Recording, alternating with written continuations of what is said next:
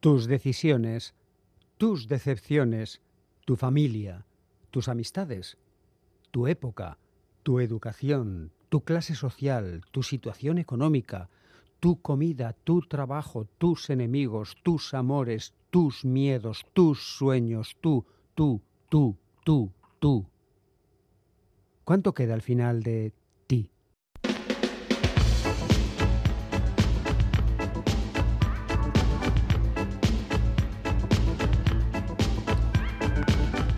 Pompas de papel.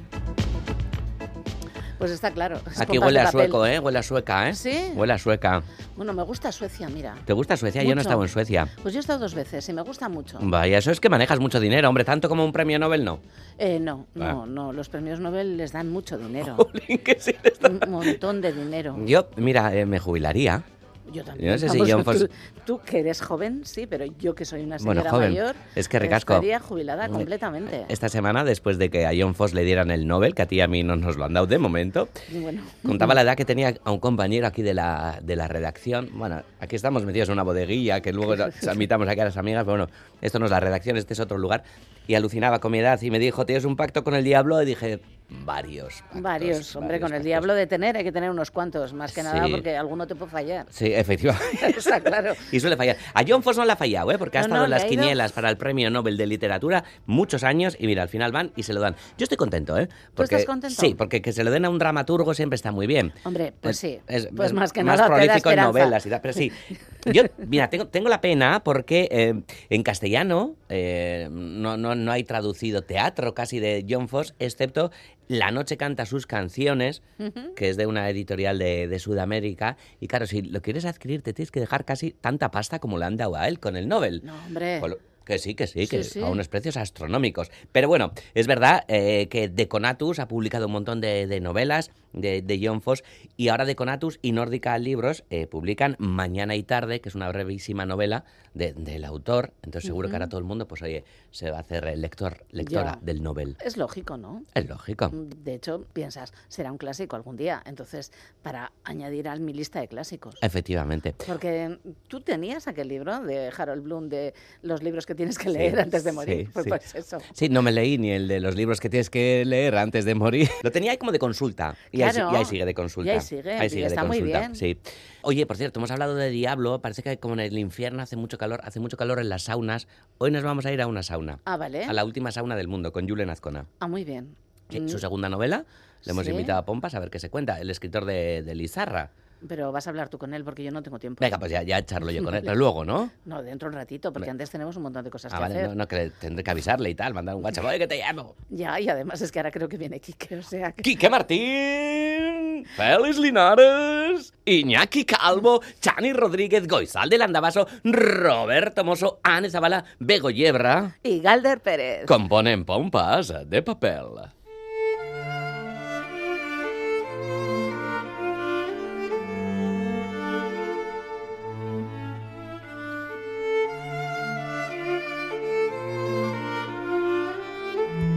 ¿Quién soy? ¿Quién era el hombre que estaba junto a mí? ¿Quiénes de los que se estaban acercando? Preguntas sencillas y sin embargo necesarias. Si pretendes exponer tu opinión personal, es preciso que digas tu nombre. Son requisitos de nuestros tiempos. Nuestro testimonio no se tiene en cuenta sin una firma. Me llamo Timandra. Mi nombre significa la que honra al hombre. Y eso es lo que he estado haciendo toda mi vida. Podría decir que es mi oficio, del que se afirma erróneamente que es el más antiguo del mundo. Soy hetera. Hetera, prostituta, meretriz, vendedora de placer, mariposa de la noche o cualquier otro de los eufemismos que suelen utilizarse no es un oficio especialmente antiguo. Al principio ni siquiera era un oficio. Mujeres y efebos han sido siempre objetos del placer de los vencedores y continúan siéndolo. Lo profesionalizaron algunas mujeres célebres, Nicó de Samos, Calistrata de Lesbos, Filení de Leucada. Esas mujeres transformaron la esclavitud en profesión. Estoy segura de que aún hoy algunos sonríen detrás de sus bigotes cuando llamo a este trabajo profesión. Pero mejor prostituta que político, pues, como suele decir mi amigo el cínico Leandro, el político tiene que satisfacer al mismo tiempo al mayor número posible de personas. La hetera no tiene la obligación de hacer lo mismo.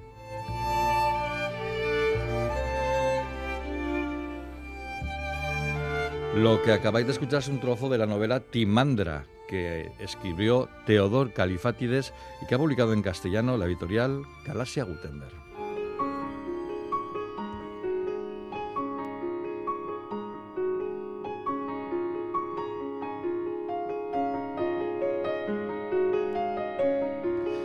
Tenía muchas ganas de hincarle el diente a este escritor griego que con 26 años se trasladó a vivir a Suecia donde ha desarrollado toda su carrera literaria. Tiene ahora 85 años, doble nacionalidad y escribe indistintamente en griego y en sueco.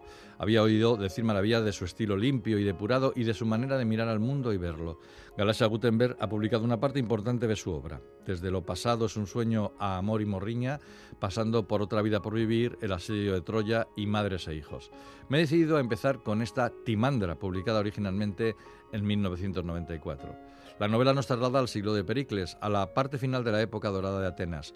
Por sus páginas deambulan ciudadanos y esclavos, el propio gobernante autócrata Pericles, paradójicamente en la cuna de la democracia, los filósofos Sócrates y Platón, el joven general espartano Lisandro y el poderoso estratega militar ateniense Alcibíades.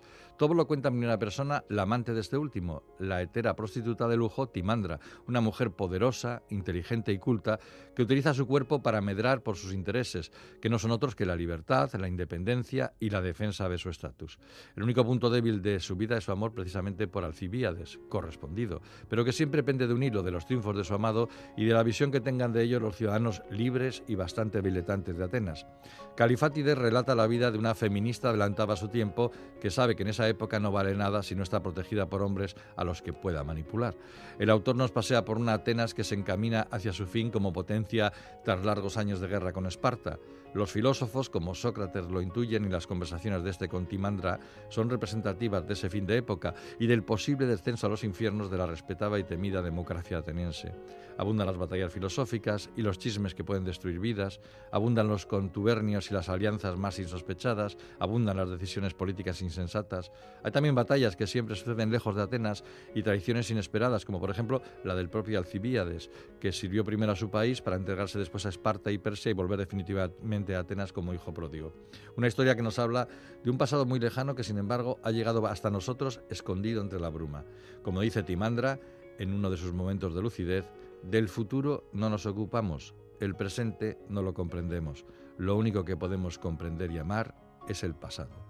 Maestro Califátides. Teodor Califátides, Timandra, en Galaxia Gutenberg.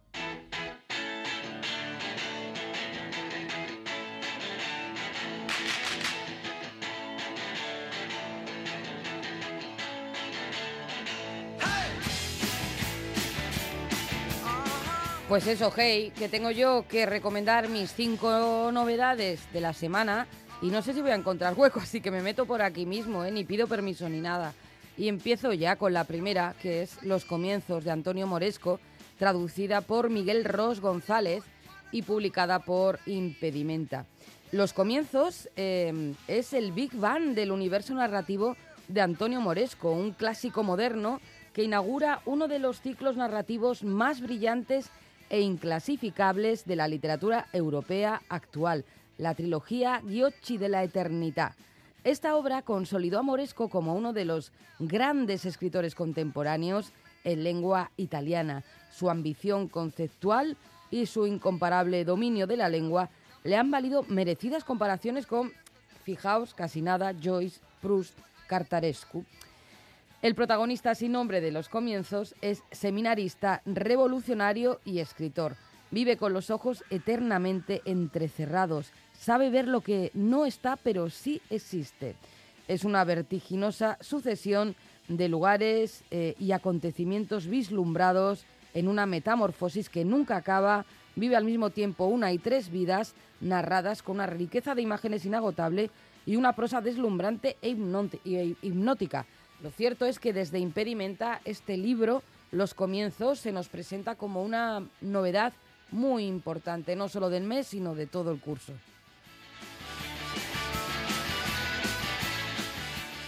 Vamos ahora con Hijas Horribles de Blanca La Casa Carralón, que ha publicado la muy interesante editorial Libros del Cao. La relación entre madres e hijas está marcada con frecuencia sospechosa por la dificultad, el desencuentro o el dolor. madres e hijas, parecemos estar condenadas a no entendernos. ¿Por qué subyace tanta tensión entre nosotras? ¿Por qué es tan común que este lazo sea tan complejo y en ocasiones tan perjudicial? ¿De verdad somos todas tan iguales? ¿Por qué, sin embargo, la figura paterna suele percibirse de manera más amable? Si ellas tienen que lidiar con el odioso cliché de la mala madre, las hijas, pues tenemos que hacerlo con el de mala hija. Quizá haya llegado la hora de empezar a cuestionarse cuánto hay de verdadero en esto y cuánto de ambiental, digamos. Igual ya es hora de dejar de sentirse hijas despiadadas, egoístas u olvidadizas, hijas horribles. En este libro, la escritora y periodista Blanca Lacasa trata de resolver el enigma que parece rodear este vínculo y lo hace hablando con expertas, acudiendo a teóricas o echando mano de la cultura popular, pero sobre todo preguntando y escuchando a mujeres para qué, para que cuenten sus historias.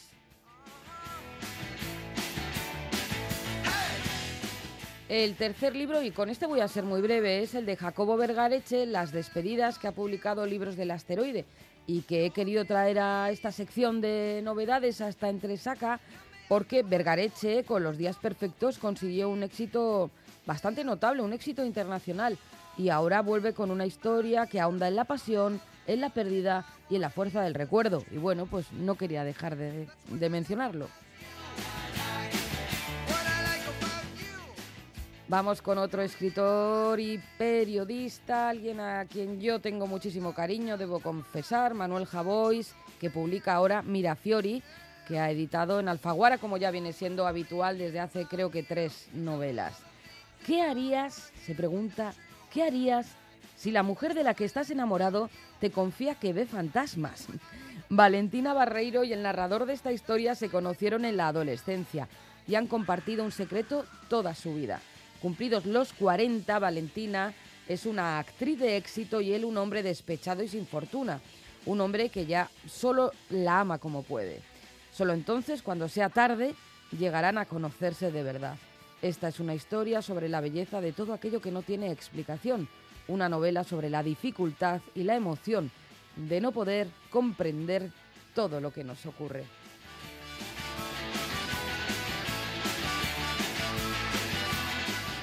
Bueno, y voy a terminar con un ensayo poética del empleo de Noemí Lefebvre.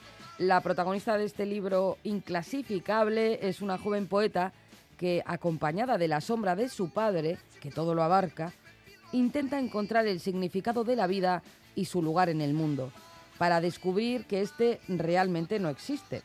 La prosa de Noemí Lefebvre, divertida, conmovedora y mordaz al mismo tiempo, da forma a un tratado hilarante y profundo sobre la opresión que sobre todos nosotros, todas nosotras, ejerce la sociedad desoladora y despiadada y contra la que luchamos inútilmente. Poética del empleo es un grito contra el trabajo esclavizante y una declaración de amor hacia el lenguaje, hacia la escritura, aun cuando ésta no sea rentable, algo que sucede efectivamente muy a menudo. Bueno, y vamos con el repaso de estas cinco novedades y ya no robo más tiempo. Los comienzos de Antonio Moresco. La segunda novedad que hemos eh, comentado es Hijas Horribles de Blanca La Casa Carralón. Hemos continuado con las despedidas de Jacobo Vergareche para seguir con Miria Fiori, ¿de quién? De Manuel Javois y hemos terminado con Poética del Empleo de Noemí Lefebvre. la venga, ya podéis seguir. Calerna, ¿te das cuenta? Tú y yo no imponemos respeto a ninguno. Se cuelan sin presentación formal. Esto no se lo hacen al capitán Viñeta, ni Chani Rodríguez, ni nadie.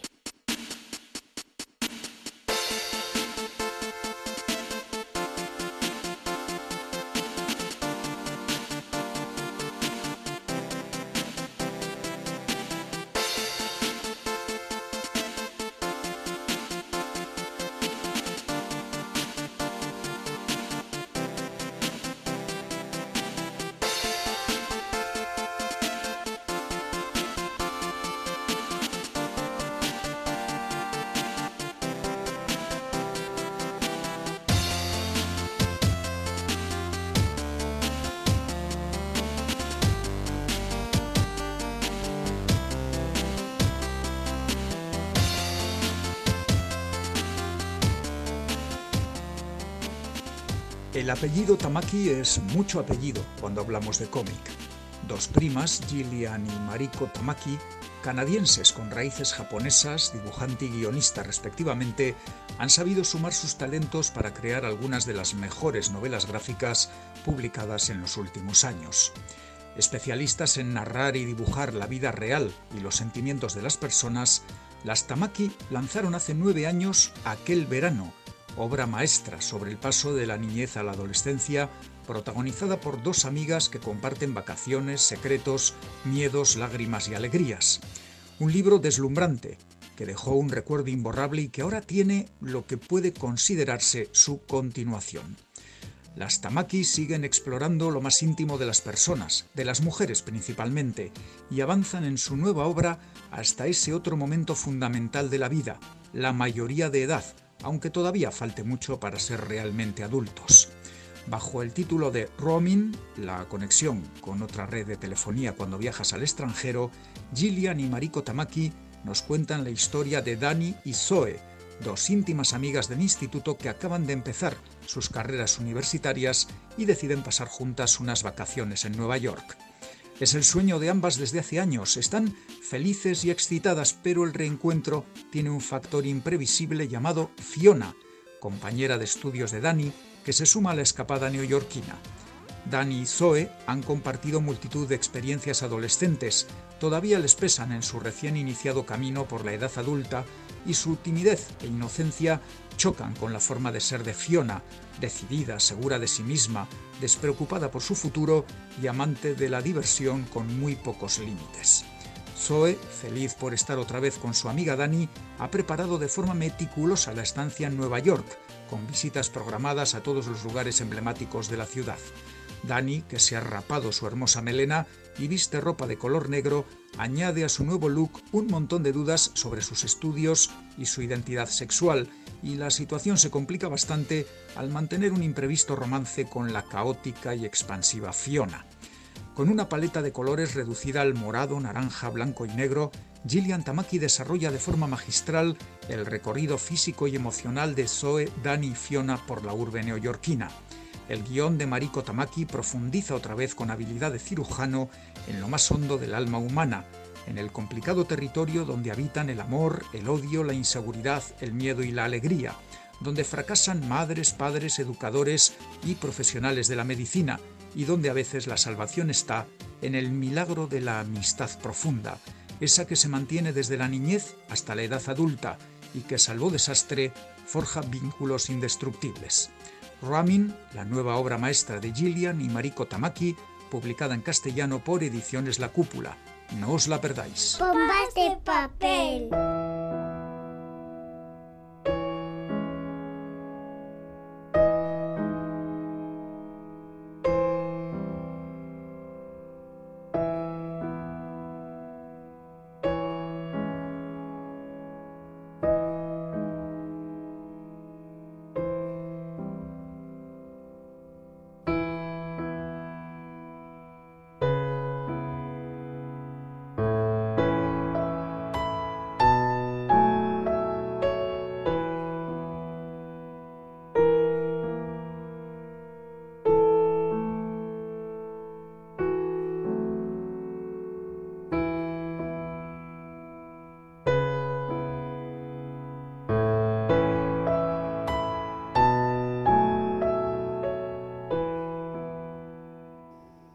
Ez dut gogoan amaren erditzearen sufrikario jasan ezein buka ezina. Ez dut gogoan, biarritzeko amatxiren etxean dastatu dudan txangurro otarrain eta lanpernaren sentipen ordezka ezina. Ez dut gogoan aurtzaroaren Grezia urguztiz garbi gaudenaren gozamena. Ez dut gogoan, eskuz harrapatu eta jandudan lehen olagarroa ez dut gogoan tutuz sudurrean sartu dudan lehen eta azken marra zuria. Ez dut gogoan irentzi dudan lehen estasi pastilla. Ez dut gogoan edan dudan azken tanta alkolikoa. Ez dut gogoan amatxoren suizidioa bortatuaren hau utx biribila. Gogoan dudan figura bakarra, oraintxe, hemen, herri honetan, Horrialde zimurtu honen aurrean bizitzen dudan azken atx ezartzea da. Hauxe da Erik Dixarrik idatzi duen poema bat, Pamiela argitaletxearekin kaleratutako Deus liburuan aurkizen ezake.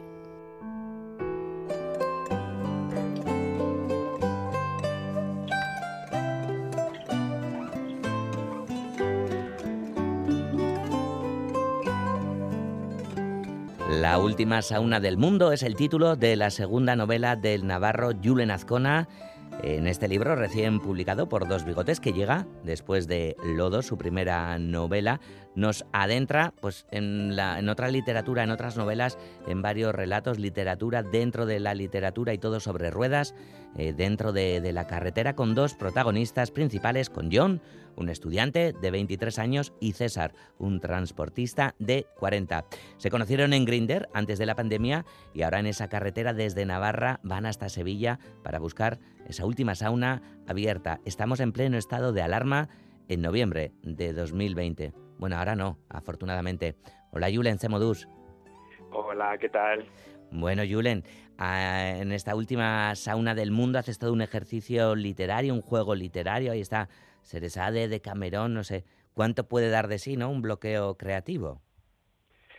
Sí, eso es. Eh, empezó la cosa con. Ya había escrito Lodo y, y, quería seguir escribiendo y tenía cositas ahí guardadas, pero nada cogía forma. Y al final opté por probar a mezclar los diferentes relatos que tenía escritos, intentar darle una unidad. Eh, no es un libro de relatos, es una novela, entonces intentar que todo fuese lo mismo, el mismo hilo, el mismo personaje, pasando por distintas circunstancias. Claro, eh, vas hilando esto, mm, Julen, no sé, no sé cómo, cómo ha sido todo ese trabajo también, ¿no? Ahí pide, ahí pide muchi muchísima disciplina, porque en principio son cosas independientes, pero luego, ¿no? Cuando, cuando se lee, um, todo casa a, a, la perfección. Sí, es un poco una sorpresa final, sin revelar nada del final, pero sí que eh, aparentemente son relatos que, que uno de los copilotos del camión le va contando al otro y parece que son simplemente cuentos, ¿no? Y poco a poco empiezas a darte cuenta que, que a lo mejor no son del todo cuentos inventados, sino que a lo mejor son mmm, recuerdos del protagonista y, y, propias vivencias, ¿no? Entonces, mm. esa es un poco la, la gracia. Vale, pues no, no, no, vamos a hacer mucho spoiler. Por cierto, que eh, citas al Almodóvar también, ¿verdad? Cuando, cuando sí. él hace hable con ella y demás, eh, los agradecimientos, ¿no? También lo citas, ¿no? Que, que es como que, sí. bueno, te, te, anima de alguna manera a, a componerlo así tú también, ¿no? Sí, sí, es Almodóvar es un súper referente para mí y él explicó eso, que él también cuando, cuando tenía bloqueos eh, de diferentes proyectos de guion, eh, que una vez probó también eso a, bueno, y una vez no, varias veces los ha ido juntando, lo hizo con Hable con ella, por ejemplo, pero también sé que lo hizo con la más reciente Madres Paralelas, también son varios guiones eh, que él prueba a juntar y, y a ver qué pasa, ¿no? Mm. Tiene mucho de cinematográfico también. Eh, la última sauna, sauna de, del mundo. ¿La ves en peli, Julen? Hombre, claro, sí, sí. Lodo también. Hombre, yo creo que cualquier escritor eh, nos hace mucha ilusión pensar que algún día pudiéramos ver imágenes de lo que hemos escrito. Pero bueno, estoy muy satisfecho con la novela y, y yo, mi mundo es el literario, es la palabra, la escritura, entonces me, me muevo ahí, me encanta, me encanta escribir y, y, y yo me quedo ahí. Pero bueno, ojalá, ojalá. ¿Cuánto te mueven las imágenes a la hora de, escribir? Ah, bueno, totalmente. O sea, mis referencias son literarias, pero son también muy cinematográficas. Me encanta el cine, veo muchísimo cine, cine clásico, cine contemporáneo. Y, muchas veces cuando te sientas a escribir y tienes la página en blanco, a veces partes más de una imagen o de una sensación más que de una un discurso de, o de algo más intelectual. Muchas veces escribimos más con los sentimientos y, y yo creo que el cine o incluso también la música te ayuda como a conectar con, con el centro de ti y, y a ver qué sale. Mm. Hablabas de, de, referencias literarias y hay una ahí de, de, tu adolescencia, creo que importante para, para esta novela, ¿no? Kerouac con On the Road. Sí, en la carretera On the Road. Sí, la leí eh, justo, mm, creo que después de hacer selectividad, ese verano antes de la universidad, que es como un verano muy bonito, pero también como mucha incertidumbre del futuro y eso. sí. Y sí, sí, me, buah, me cambió la vida, la verdad. Eh, y es una novela que sucede toda en, en una carretera, eh, un, un, grupo de jóvenes que van un poco sin rumbo fijo y entonces desde siempre he querido hacer mi propia novela de carretera, entonces esto es como lo más cercano que, que he hecho a eso. Mm. Sí. On the Road, ¿no? Tenía mucho de, autobiográfico y demás, ¿no? No sé, se dice que la autoficción es, es, toda la narrativa, no sé hasta dónde, porque Lodo, por ejemplo, tu primera novela, Julen, sí que tenía mucho de, autoficción, ¿no? Sí, o sea, yo creo que eso, todos los escritores hacemos un poquito de autoficción siempre. Eh, en mi caso, pues yo no me he saltado las restricciones sanitarias para irme de Navarra a Sevilla en un camión ni nada de eso, pero pero bueno, yo creo que, que por ejemplo ahí sí que la pandemia para todos fue pues un shock y, para mí también lo fue y yo quería, por ejemplo, pues explorar eso, explorar lo que fue el no poder eh, acercarte a otra persona, tocar a otra persona y cómo eso podía, cómo dos personajes podían rebelarse, por ejemplo, contra eso y, y entonces a veces es más como mm, cosas que te hubiera gustado hacer y no hiciste, pues eh, las pones por escrito. Entonces también es, es, parte de autoficción y parte de auto mm, deseo. sí. Mm. Claro, lo soñado es parte de, de la vida también, ¿no? De una persona. Sí, claro, exacto. Yo para mí es como si hubiese vivido lodo y si hubiese vivido la última sauna del mundo. O sea, son como extensiones de mí y eh, es como, claro, es más fuerte aún que leer un libro, porque al escribirlo estás como mucho más unido, mucho más pegado a ello. Entonces, sí, sí, total, son personajes que, que los siento muy, muy míos. Mm. Eh, hay un triángulo temático súper interesante. Bueno, hablando de carretera, casi sería mejor decir un cruce entre el sexo, la amistad y el romanticismo, Julen. Mm, sí, sí, es otra cosa que quería explorar, que es un poco como la idea de cuando estamos conociendo a alguien eh, y no sabemos mucho de la otra persona, eh, la intentamos completar con nuestra imaginación, la intentamos inventar y, y, puede pasar en un, en un romance o puede pasar en una amistad también, cuando estamos conociendo a un amigo o una amiga. Y entonces estos dos personajes están en una fina línea entre la amistad y el amor, porque quedan para tener sexo, pero luego no tienen una relación convencional, eh, el, protagonista además cree que el otro probablemente tenga una doble vida, una vida como más, más, eh, más convencional, y entonces están ahí como transitando esa esa línea entre que entre entre si son qué son no si son una pareja afectiva o no o son amigos o algo más. Mm. Mm. Ah, y hablando de, los personajes y demás, ahora se me ha ocurrido una otra tontería de carretera, pero sí que hay como una rotonda, ¿no? Entre, entre César y John, de, eh, la privacidad, ¿no? Y el fantasear, ¿no? Y, ahí está la, vuelta constante, sobre todo por parte de John.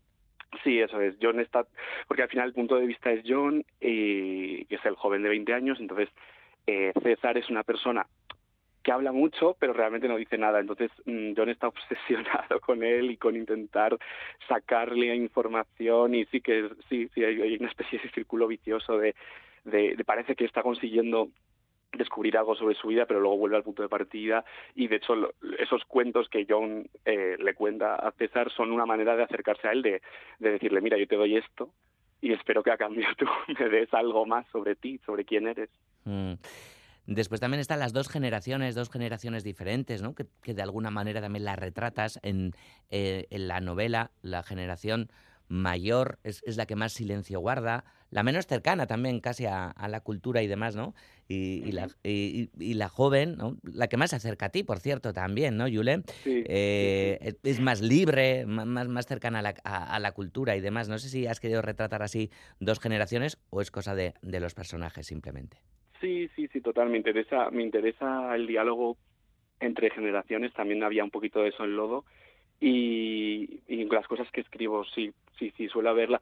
Eh, sobre todo en el caso de la comunidad LGTB y en el caso de, por ejemplo, los hombres eh, gays o, bisexuales, sí creo que hay un salto muy grande porque hemos avanzado mucho como sociedad. Entonces, una persona que ahora tenga 40, 50 años, incluso 30, es que no, no puede ni entender lo que están viviendo los que tienen ahora 20 porque de pronto hay una mayor libertad. En, en cuestión de 10, 15, 20 años hay una mayor aceptación social de, del tema de la diversidad sexual. Entonces, mm, de pronto, en, una misma, en un mismo espacio eh, coexisten como esas, esas dos generaciones que para mí hay una brecha súper grande y a la vez mm, tampoco se llevan tanto y, pueden hablar y pueden compartir muchísimas cosas, ¿no? Pero sí que hay como una brecha que me parece interesante explorar.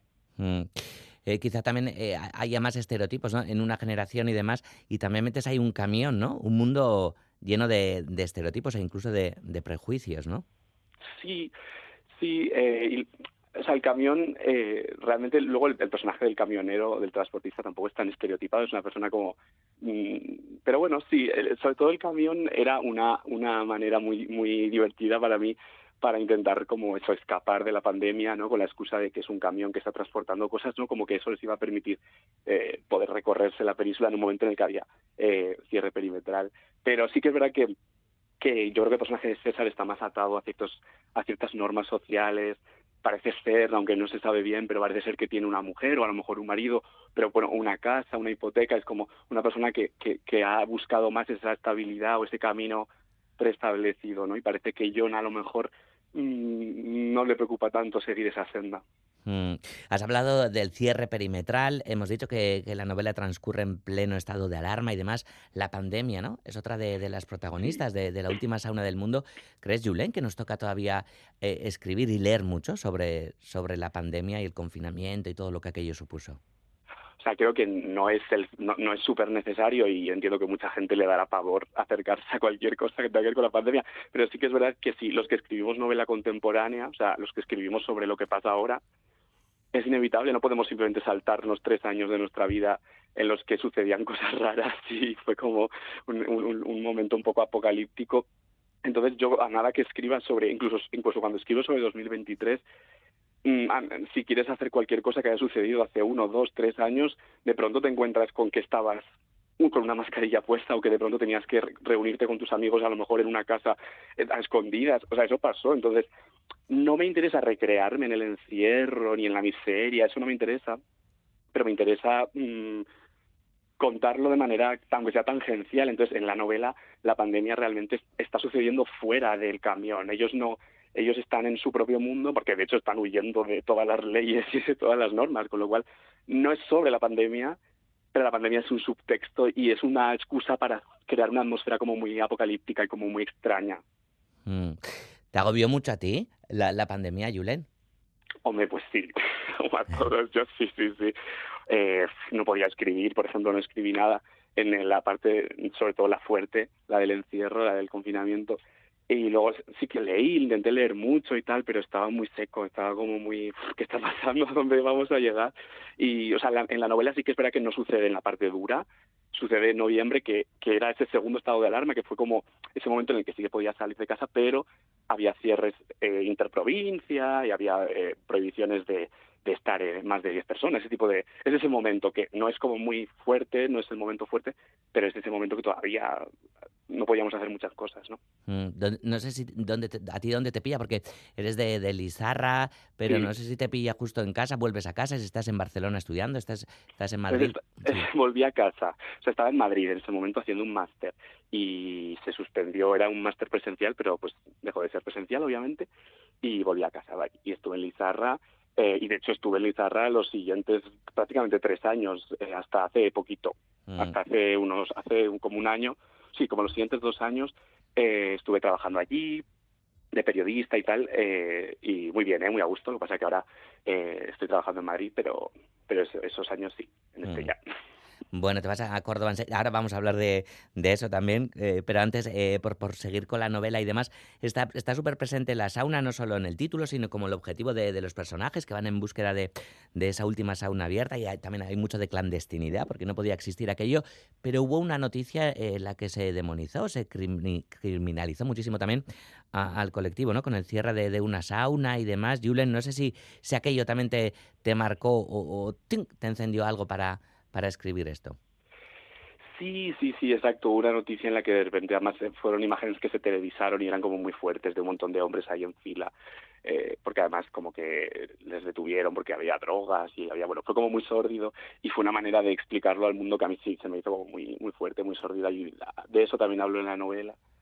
Eh, en este caso la sauna sí que es como un espacio un poco casi idílico, idealizado, eh, porque es un lugar prohibido en ese momento. Si ya normalmente es un lugar un poco, mm, no, sé, un tabú o una especie de lugar del que no se habla mucho que existe, pero que, y a la, que la gente acude, pero no, no se habla mucho de ello, ya en, una, en un contexto de pandemia, pues está prohibido directamente. Y entonces me parecía interesante que, o sea, yo quería que mis personajes se pasasen por el forro absolutamente todo, todas, todas las normas que había en ese momento. Entonces, claro, pues no solo eh, se están saltando el cierre y están los dos ahí yéndose a Sevilla cuando no se puede salir de Navarra y tal, sino que encima están buscando un lugar donde el objetivo es eh, tocarse y, y, tener contacto físico con desconocidos, ¿no? En un momento en el que no se puede tener contacto físico con nadie y bueno, pues que tuvieran ese objetivo. Entonces la sauna es como un como una especie de Ítaca, como una especie de lugar al que ellos están yendo. Mm.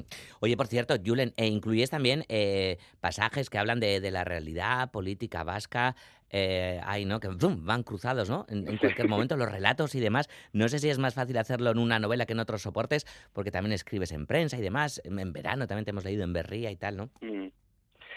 Sí, yo, eh, claro, es, para mí es más interesante hacerlo en la ficción porque no, no estoy atado a nada, puedo crear personajes con ideologías distintas y jugar y, y, tal. Eh, yo, yo, por ejemplo, no, no suelo, no soy, no soy comentarista político eh, y cuando hago mis columnas en Berriat suelo hablar más de sociedad o de cultura, sobre todo mucho de cultura y arte y tal.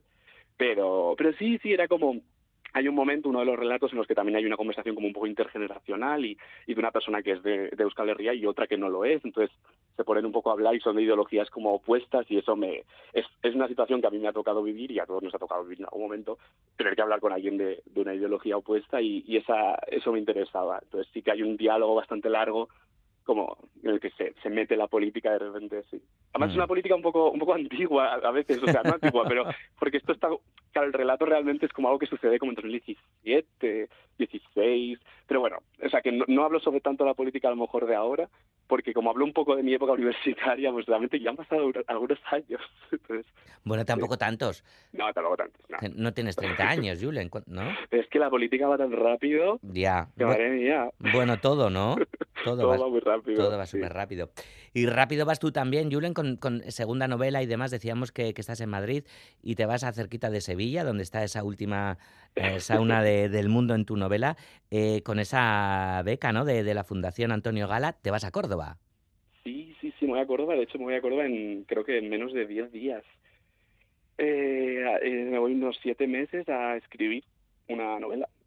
Eh, una novela que, que, apenas tengo empezada. Es un proyecto que yo presenté y que les gustó en la fundación. Y entonces voy a estar unos meses y la idea es acabarla, o sea, estar allí. Y luego, bueno, la idea es convivir porque estamos como otros, somos 14 jóvenes artistas escritores, pero también escultores, pintores, o sea, hay como varias disciplinas y la idea también es como un poco, un poco gran hermano, un poco convivir todos, inspirarnos todos en todos, intentar como crear algo a partir de lo que estamos viviendo ahí. qué bueno, ¿eh? ¿No? sí, sí, qué bueno. Eh, no sé si puedes adelantar algo de la novela o tenemos que, que esperar. Sí, sí, no, tenemos que esperar porque es un proyecto que todavía está muy embrión. Eh, tengo unas ideas. Además, lo bonito también, y, y, es algo que, que la fundación como que impulsa, es que aunque tú haces un proyecto, tú tienes muchísima libertad para que luego ese proyecto mute, cambie, incluso volver a empezarlo. O sea, no estás tampoco muy atado porque se entiende que tú vas a vivir experiencias allí que de pronto pueden hacer que digas, oye, mira, no, esto que quería hacer me gustaba mucho, pero ahora quiero hacer esto otro. Entonces, estoy muy abierto a lo que pase. Mm, qué guay, qué bueno. Te vienes también a casa a presentar la última sauna del mundo. Lo vas a presentar en, en Lizarra, Julen. Sí, en la biblioteca de Lizarra el lunes 9 de octubre eh, a las 7. Así que ahí estaremos con, pues, con toda mi gente a charlar un poquito de la novela. Sí.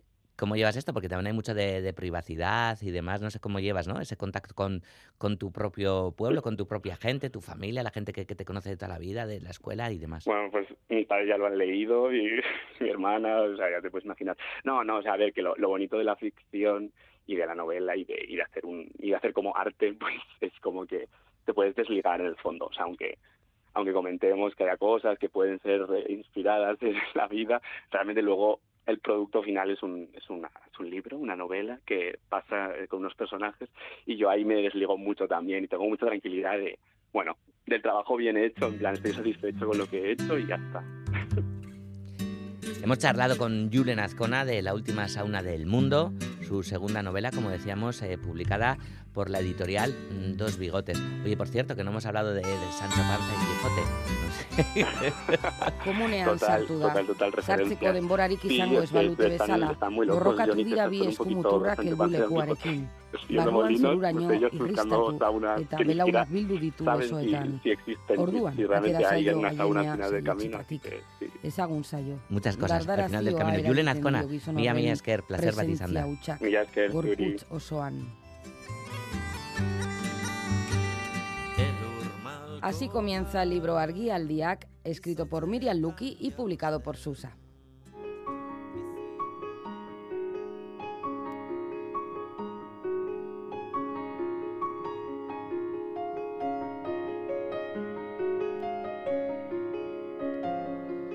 Argialdiak, que traducido al castellano significa iluminación, es el título del libro de relatos publicado recientemente en este 2023 por la periodista y escritora de Urrechu, Miriam Luki. Argialdiak nos presenta nueve relatos que se centran en un momento revelador, de ahí el título, en el que las vidas de las protagonistas, que a veces son también las narradoras, si no cambian por completo, sí que se trastocan. El primer cuento, Nora, está protagonizado por la dueña de una panadería a la que todas las mañanas acude un anciano para poder charlar con alguien. El lector será testigo de la fragilidad y la angustia de Nora cuando por la tienda va un hombre, que no sabemos muy bien quién es, pero además tendremos que atar cabos y conjeturar para saber por qué ese hombre pone tan nerviosa a Nora. El segundo relato está protagonizado por una empleada del hogar, una mujer latinoamericana que debe aguantar el paternalismo, quizá inconsciente, de su señora y que en un momento dado decide dar un giro radical a su vida. La tercera historia es la de una traductora que durante el confinamiento se muestra convencida de que le ha crecido la cabeza. Bidey está prota- protagonizado por una mujer, la pareja de un preso que lleva casi 25 años en la cárcel, con el que ha tenido un hijo. La mujer se ha mantenido leal, leal, pero ha aprendido a hacer su vida. Y el cuento se centra en el viaje que hace hasta la cárcel, el último viaje porque su pareja va a quedar en libertad. Sufle narra el reencuentro de dos amigas, mm, dos mujeres que aunque no sepamos los motivos, sí sabemos que no están pasando pues por un gran momento. Paseo A, en cambio, lo que constata es un desencuentro entre dos mujeres, un distanciamiento. Errusiar Erruleta cuenta cómo una madre comunica a su hijo la muerte de su padre, mientras revela también algunas circunstancias de su vida. Magnolia recrea el regreso de una mujer a su pueblo natal, al caserío de su familia, porque eh, su padre está a punto de morir, y el foco se pone en la relación tirante de esa mujer con su hermana. Y el último cuento, el que da título al libro, está protago- protagonizado por una anciana que está en una residencia en tiempos de pandemia.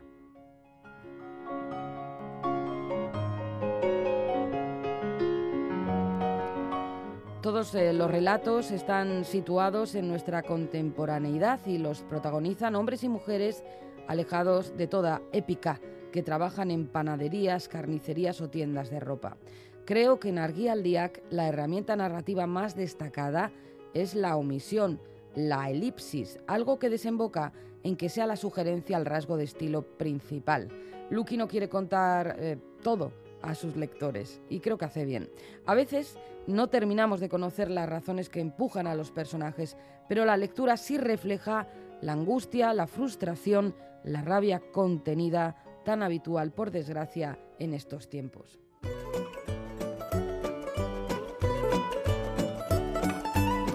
Premios, premios, premios, Premios, premios, premios. Que no hemos hablado, no lo hemos dicho en la presentación. No, porque somos discretos. Sí, sí, sí, hay que tener un poco de discreción. humildad, sí, humildad, sí.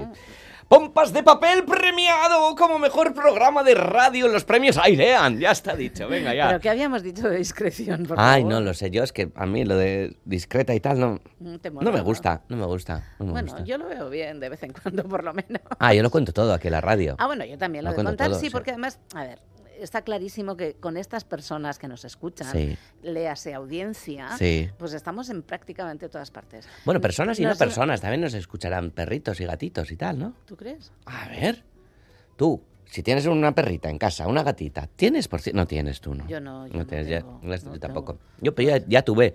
Y claro, Yo cuando yo escuchaba la radio, pues Kerra, que era la perrita, también escuchaba la También radio. escuchaba. Ah, vale. Muy atentamente. Atentamente, sí. De hecho, me dictaba ahí a los textos para escribir.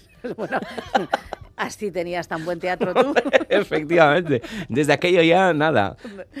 Así, te va la oída ahora Así me va, Pero que te han dado un premio también en Pompas, hombre. Ah, sí, sí, que nos han dado un premio. Bueno, tú no pudiste venir, Bego. No, no pude, no pude ir. Tenías otros quereceres. Otros quehaceres, Bueno, otros bueno. quehaceres, pero buenos quehaceres, además. No nos vamos a negar. Sé que lo pasasteis muy bien. Lo pasamos muy bien, Me han dicho que comisteis bien. Comimos bien, bebimos bien, bien. sí, y cantamos, Bego, cantasteis cantamos, cantamos. Sí, sí, sí, sí. Y estaba el equipo al completo, además. No estaba el equipo al completo porque Ah, no, faltaba no. Esgoizal de Chan y tú.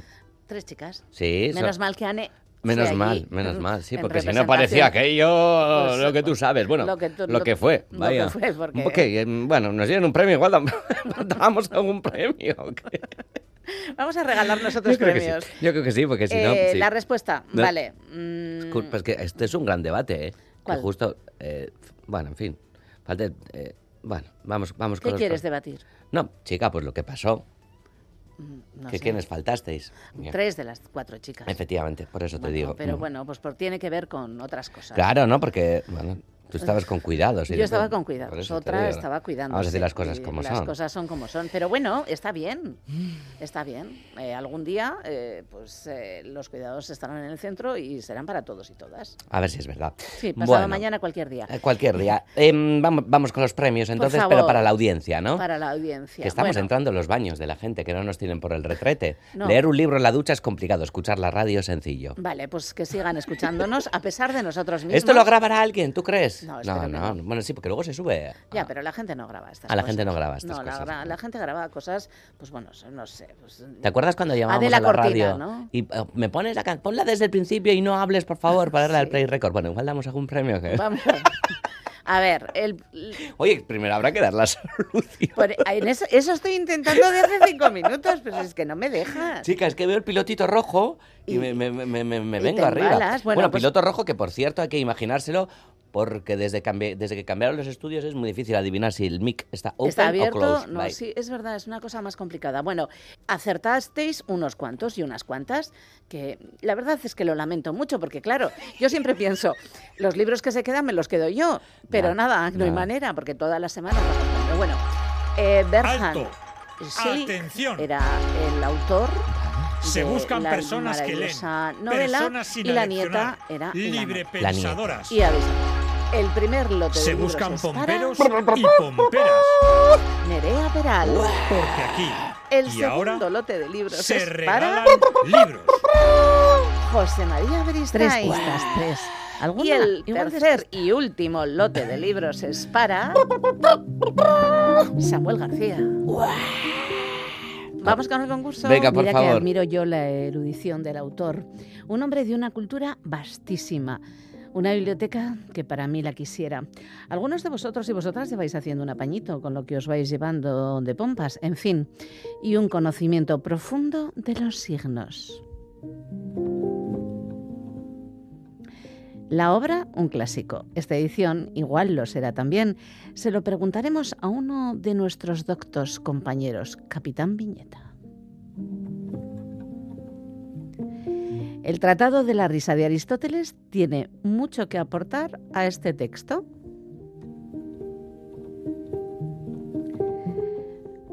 Fui hasta allí a finales de agosto de 1968 para buscar algún rastro de un antiguo manuscrito. Naturalmente se hablaba de él en un libro de puño y letra del abate Ballet. El libro se titulaba Le manuscrit de Dom Hudson de Melk, traduit en français d'après l'édition de Dom Mavillon, y fue a parar a mis manos en Praga el 16 de agosto de 1968. Mientras esperaba a un amigo, casi lo traduje de un tirón en varios cuadernos de la papeterie Joseph Gilbert, en los que tan agradable es escribir con una pluma blanda. Suerte, pueblo. Erdiko espazioa, zentrorik gabeko edozeren ondotik, pasatzen garenoi ez zaigu agertzen isiltasun erreali. Pentsa daiteke lekurik badela, benetan izateko denbora luzez. Gainezka gauden meseta honetan ez dago airerik argiak baino. Galdera erantzun guztien ardura, handiek txikiek, izutzen gaituzte. Irudien geruzak, kipulak bailira, bezala tolesten diren munduak. Geldirik egoten ez daki gureak. Hamster guztion ranina benetan delako librea. Esan ziguten, lanak betiko askatuko zaitu. Hau da gure ametzen muina, oazi bat, digitala.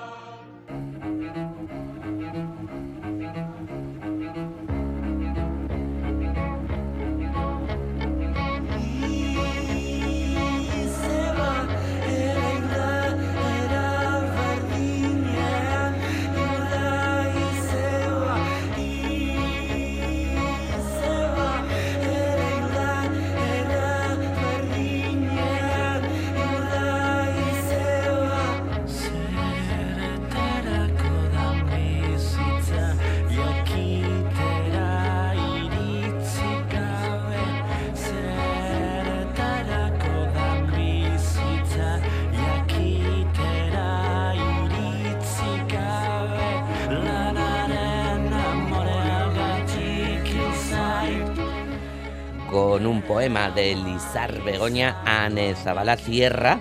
Esta sección con Ama Ilsaigu, Ama Ilsait, en este caso, la versión de Amasai. Hoy esta canción. Qué bonita. Oh, chica. Pero, uff, bueno. sí, es un poco cortapulsos. Sí, totalmente, totalmente. Menos mal que para dar alegría está aquí el, el equipo de pompas de papel.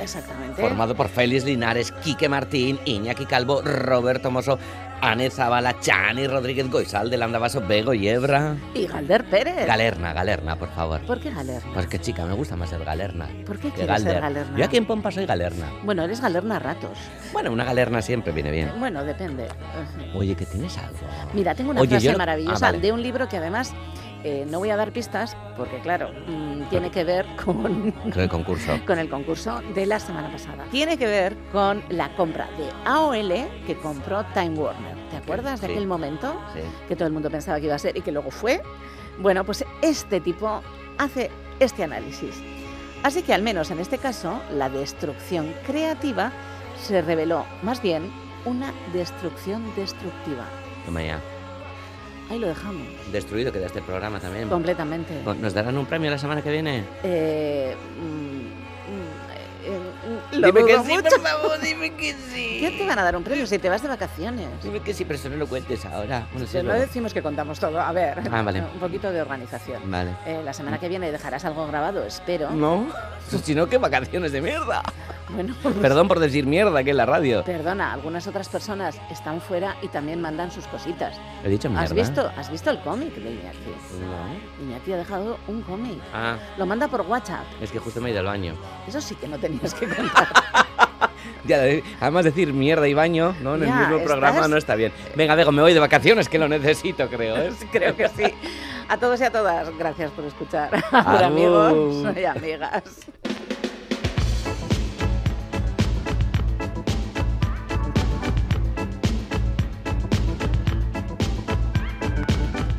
Pompas de papel.